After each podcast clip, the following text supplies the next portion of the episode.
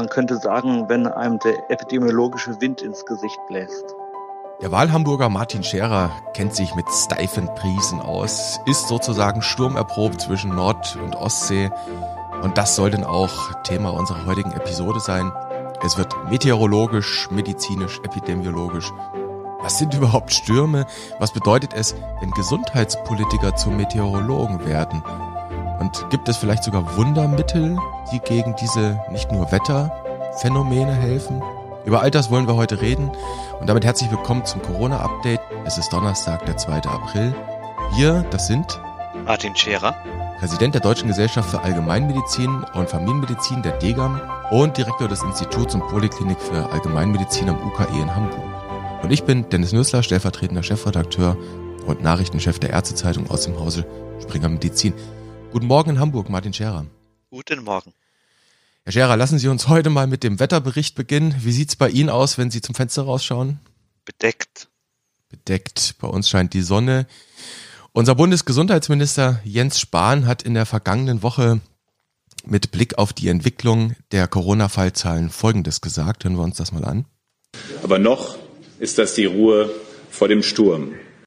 Wenn man sich semantisch einem Thema nähern will, dann könnte man jetzt zum Beispiel Goethe herbeizitieren. Das werden wir nicht tun. Wahrscheinlich werden wir dafür heftigst gescholten werden.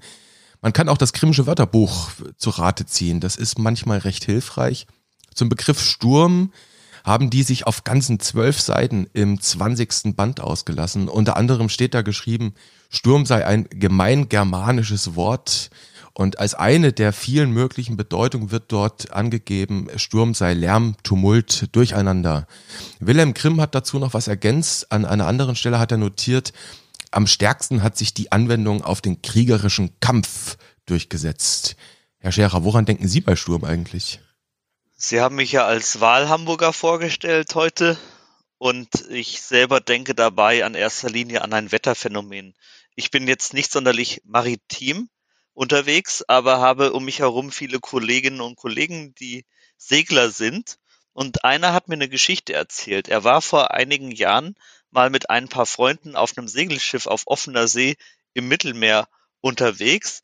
Ein tiefschwarzes, bedrohliches Regengebiet näherte sich und um das Schiff herum waren Wind und Wasser noch ruhig, also so wie jetzt auch praktisch. Und diese meteorologische Situation dass das Wasser noch ruhig ist und dass da hinten so eine schwarze Front kommt, das kennt jeder Seemann. Was ein schweres Gewitter auf offener See bedeutet, das war den Seglern sehr bewusst und deshalb haben sie das Schiff erstmal sturmfest gemacht. Sie haben sich alle nötige Zeit genommen, die sie brauchten und sie waren auch zeitig genug dran und konnten das wirklich auch in aller Ruhe machen. Und das Regengebiet oder der schwerste Teil des Regengebiets zog dann auch in ausreichender Entfernung vorbei, worüber dann auch alle ganz froh waren. Niemand kam nachträglich auf den Gedanken, dass die Segler sich unnötig Arbeit oder Sorgen gemacht hätten oder überreagiert hätten. Es hätte ja auch ganz anders kommen können. Es schadet also nicht, so die Moral von der Geschichte, das Schiff sturmfest zu machen. Und ich habe ein bisschen das Gefühl oder aus Erzählungen von mir Bekannten, die maritim unterwegs sind. Wir müssen vielleicht vorwegschicken, dass wir nicht wissen, ob unser Gesundheitsminister maritim veranlagt ist. Da sei jetzt mal dahingestellt. Aus anderen Geschichten, die ich wiederum kenne, von beispielsweise Seglern, weiß ich sehr wohl, für die ist Sturm etwas, was faktisch dazugehört vielleicht müssen wir die, die, die Assoziation mal weitern, äh, weiten über das maritime, rein meteorologische Phänomen hinaus. Herr Scherer, welche Assoziation lösen denn so Begriffe Sturm und die Ruhe davor mit Blick auf eine infektiologische Situation, auf eine Epidemie bei Ihnen aus? Ja, eben dass der erwartete Sturm oder auch die erwartete Infektionswelle nicht eintreten müssen, beziehungsweise nicht in stürmischer Intensität eintreten muss. Auf der anderen Seite lieber Ruhe vor einem Sturm, der nicht kommt, als Panik vor einem Sturm, der nicht kommt. Also es ist wirklich sehr schwer in die Zukunft zu schauen. Und die Ruhe, die ist ja in der Tat im Moment ziemlich. Wir haben den Alltag massiv heruntergefahren. Sportveranstaltungen finden nicht statt, kulturelle Veranstaltungen finden nicht statt, Konzertkarten verfallen, Abonnements verfallen. Also da ist ja schon ziemlich Ruhe, nicht wahr? Ja, also wir befinden uns quasi in einem sturmfesten Zustand, haben Rettungswesten an, sind angeseilt, der Schiffskoch verteilt Schokolade, also beziehungsweise sind viele ja im Homeoffice und kämpfen gegen die Anziehungskraft des Kühlschranks an. Wenn man bei Google die Suchbegriffe Homeoffice und Gewichtszunahme eingibt, erhält man 83.000 Treffer. Da könnte uns eine ganz andere Morbiditätswelle am Ende, eine ganz andere Epidemie vielleicht begegnen, wenn das so weitergeht. Dann haben wir nämlich ein Problem mit der Adipositas, das Sie da andeuten. Also der Herr Gesundheitsminister hat gar nicht so Unrecht mit der, mit, mit der Aussage, die er da getroffen hat. Es ist im Moment die Ruhe und wir bereiten uns auf einen Sturm vor. Das hat er so nicht thematisiert in dem Zitat, wahrscheinlich an anderer Stelle natürlich. Ich möchte nochmal, dass wir uns ein bisschen semantisch abarbeiten an diesem Begriff und zwar mit dieser Konnotation Konfrontation, Tumult, Lärm, Durcheinander. Was lösen Politiker, was lösen Medien, was lösen vielleicht auch Fachleute, Experten damit aus, wenn sie, wenn sie solche Begriffe verwenden? Also Begriffe wie Sturm oder Ruhe vor dem Sturm. Genau. Also das, ja, ich habe mich das auch gefragt, äh, warum sagt er das jetzt? Also im schlimmsten Falle lösen Politiker Angst aus, im neutralen Falle gespannte Erwartungen und im besten Falle emsige Vorbereitung und Motivation. Die Motivation, alles sturmfest zu machen. Und das ist ja auch genau das, was in Kliniken gerade passiert. Das ist ja auch richtig und gut so. Vielleicht handelt es sich um eine Mischung aus allem dreien, was das auslöst. Ein bisschen Angst, ein bisschen gespannte Erwartung und die Motivation, sich gut darauf vorzubereiten. Die letzten beiden äh, Dinge, die Sie genannt haben, also die gespannte Erwartung, auch die Motivation, sich vorzubereiten, also quasi die positive Sicht, man könnte sie auch einfach Vigilanz nennen, also vielleicht sogar die Intention seitens der Politik oder der Absender solcher Begriffe, tatsächlich die Vigilanz zu schärfen und sagen, Leute, äh, richtet euch auf eine Möglichkeit ein. Genau, und sich auch dahingehend abzusichern, wir haben alles getan für den Fall, dass es eben dann doch so kommt. Bei mir hat diese, diese Ansage, das war, kann man nochmal sagen, das war vergangene Woche Donnerstag, also vor exakt sieben Tagen in der Bundespressekonferenz, als das gefallen ist.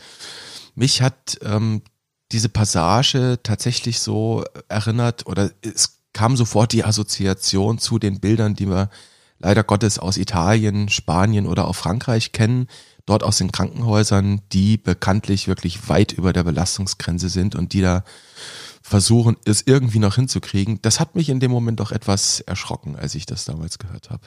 Man fragt sich natürlich schon, aus welcher Glaskugel der Sturm herausgelesen wird. Also, ne, wenn man jetzt mal auf die Glaskugel verzichtet, haben wir eigentlich nur zwei Dinge. Wir haben eben zum einen diese katastrophalen Bilder aus Italien und Frankreich, die Sie angesprochen haben, und zum anderen haben wir unsichere Zahlen, auf die man sich nicht verlassen kann. Und das ist das wichtige Thema mit den unsicheren Zahlen. Wir haben eine Infekt infektiologische Situation, wir haben eine Pandemie, eine weltweite Situation, in Deutschland natürlich dann die Epidemie. Genau da geht es um Zahlen, das, was Sie ansprechen. Nehmen wir mal, wir arbeiten im Moment mit, mit Meldezahlen, mit äh, bestätigten Laborfällen, mit bestätigten Todesfällen. Das wissen wir. Wir wissen auch in etwa, wie viele Tests in etwa durchgeführt werden. Und äh, darauf basierend gibt es Schätzungen, Modellierungen. Die Publikationsliste davon wächst und wächst und wächst und wächst. Gucken wir uns mal die, die letzten Schätzungen an und Modellierungen, wonach bei Covid-19 die, die Case Fatality Rate, also die, die Fallsterblichkeit letztlich um die zwischen 0,5 und 1,5 Prozent geschätzt wird. Wie gesagt, das muss man betonen. Wie gesagt, in den offiziellen amtlichen Statistiken aus Italien ist es sehr viel höher im Moment, wobei Fachleute davon ausgehen, dass wir dort einfach eine Unterschätzung der tatsächlichen Infektionsfälle haben. Also die letzten Schätzungen variieren bei der Fallsterblichkeit zwischen 0,5 1,5. Die Hospitalisierungsrate, die schwankt enorm abhängig vom Alter. Da gab es Anfang der Woche ein Paper im Lancet, das vielleicht ganz erhellend sein kann. Da schwankt die Hospitalisierungsrate von 0,04 Prozent bei Kindern und Jugendlichen, also bei jenen zwischen 10 und 19 Jahren, bis hin zu 20 Prozent, also jedem fünften bei denjenigen, die um die 80 Jahre alt sind. Es gibt sogar Experten, die erwarten in unserer Gesellschaft eine Durchseuchungsrate, das ist auch so ein merkwürdiges Wort, das es aber eigentlich trifft, die erwarten eine Durchseuchungsrate von 40 bis 60 Prozent, sagen dann, damit könne man auch irgendwie Herdenimmunität herstellen. Das wären in Deutschland 32 bis 50 Millionen Menschen, die dann infiziert wären. Ob sie es gemerkt haben oder nicht, das wissen wir nicht. Und auch hier schwanken die Schätzungen und Modellierung enorm. Sie haben die Glaskugel eben angesprochen. Das sind diese unbekannten Variablen. Wo oder wie kann man da eigentlich einen Sturm ausmachen? Der Sturm könnte aus vielen Toten und Erkrankten bestehen, sowie aus einem kollabierten Gesundheitssystem und zusätzlichen Kollateralschäden, über die wir schon viel gesprochen haben, unterversorgte Patienten, die andere Krankheiten haben, Wirtschaftsprobleme und so weiter. Der Sturm ist aber lediglich denkbar, er muss nicht eintreten und mit den gegebenen Zahlen kann man wirklich nicht in die Zukunft sehen. Auch nicht mit schicken mathematischen Modellen kann man die Zukunft vorhersagen. Wir wissen einfach zu wenig und die Zahlengrundlage ist dünn. Wir wissen nicht, wie viele Menschen sich bisher mit dem neuen Coronavirus infiziert haben. Wir wissen nicht, wie viele jeden Tag hinzukommen. Und es ist außerdem unklar, wie viele Menschen ursächlich an Covid-19 sterben, beziehungsweise wie viele mit dem Virus sterben. Das heißt, dass das Virus zwar nachgewiesen wurde, aber die Todesursache eine andere ist. Das heißt, wir wissen wirklich herzlich wenig und alles, was wir wissen, wissen wir aus der Gruppe der Getesteten. Es ist natürlich ein möglicher Ausgang, dass bei uns etwas Ähnliches passiert wie in den europäischen Nachbarländern. Mein Bauchgefühl sagt, dass es bei uns nicht so schlimm werden wird. Aber was ist schon mein Bauchgefühl wert in diesen Zeiten? Die Wahrheit ist, niemand kann in die Zukunft blicken. Sie haben gerade ein Stichwort für eine mögliche neue Episode gegeben. Das muss ich mir sofort aufschreiben, nämlich Bauchgefühl. Das ist gar nicht so unwichtig. Es hilft uns jetzt bei den Fakten nicht, aber Bauchgefühl kann uns vielleicht an anderer Stelle helfen. Kommen wir zurück zu unserem Thema. Sie haben gesagt, wir arbeiten mit vielen, vielen Unbekannten und das, was wir machen, das, was wir erwarten, das sind alles Überlegungen. Das ist das Bemühen der Glaskugel, ohne die Variablen in der Glaskugel im Detail zu kennen.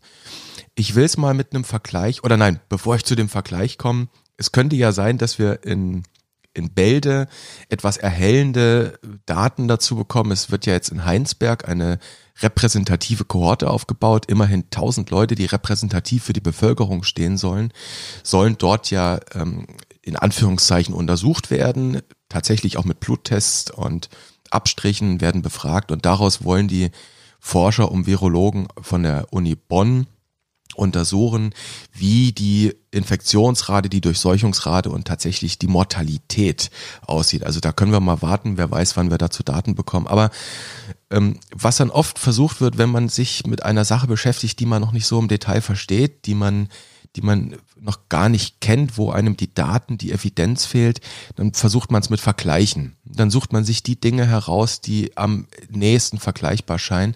Und wir haben es hier bei Covid-19 ja mit einer schweren Atemwegserkrankung zu tun. Also mindestens mal mit einem Atemwegsinfekt, der zu einer schweren Atemwegserkrankung führen kann.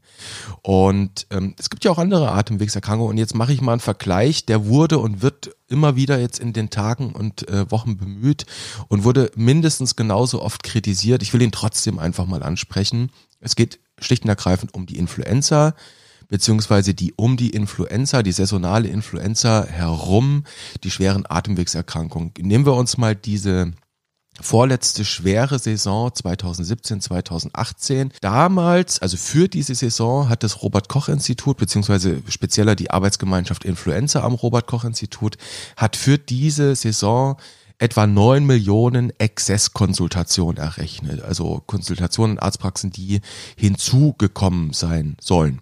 Und dazu 45.000 Exzesshospitalisierungen, die vielleicht nicht alle intensivpflichtig sind. Von immerhin 30.000 Patienten hat die Arbeitsgemeinschaft Influenza über Sentinel-Krankenhäuser eine sogenannte schwere akute respiratorische Infektionskrankheit, die SARI, ermittelt. Also der Grund für die Hospitalisierung. War das nicht auch ein Sturm? Die vielen schweren Verläufe und Todesfälle bei Influenza sind trotz gegebener Impfungsmöglichkeit das normale Leben. Gestorben wird immer, das ist eine traurige Wahrheit oder eine ganz natürliche. Das gehört zum Leben mit dazu. In der BRD versterben circa 900.000 Menschen pro Jahr. Das sind circa 2500 pro Tag. So gesehen oder so gerechnet ist jeden Tag Sturm. Die Frage ist nur, ob man wirklich auch jeden Tag daran denken will. Und genau das ist nämlich die Frage, warum bezeichnen wir die Dinge, an die wir uns gewöhnt haben, weil sie dazu gehören, ob wir sie gut finden oder nicht, steht auf einem völlig anderen Blatt Papier. Warum bezeichnen wir die Dinge nicht als Sturm? Weil die Wahrnehmung von Sachverhalten von der situativen Stimmung abhängt. Wenn ich in Erwartung einer aufziehenden Katastrophe auf die Zahlen blicke, nehme, nehme ich sie anders wahr, als wenn ich ihnen mit Nüchternheit begegne. Herr Scherer, kommen wir zu guter Letzt zum epidemiologisch-meteorologischen Wochenausblick. Man muss dazu sagen, Sie sind kein Meteorologe, Sie sind Allgemeinmediziner und Hochschullehrer. Dennoch zieht eine Warm- oder eine Kaltfront auf.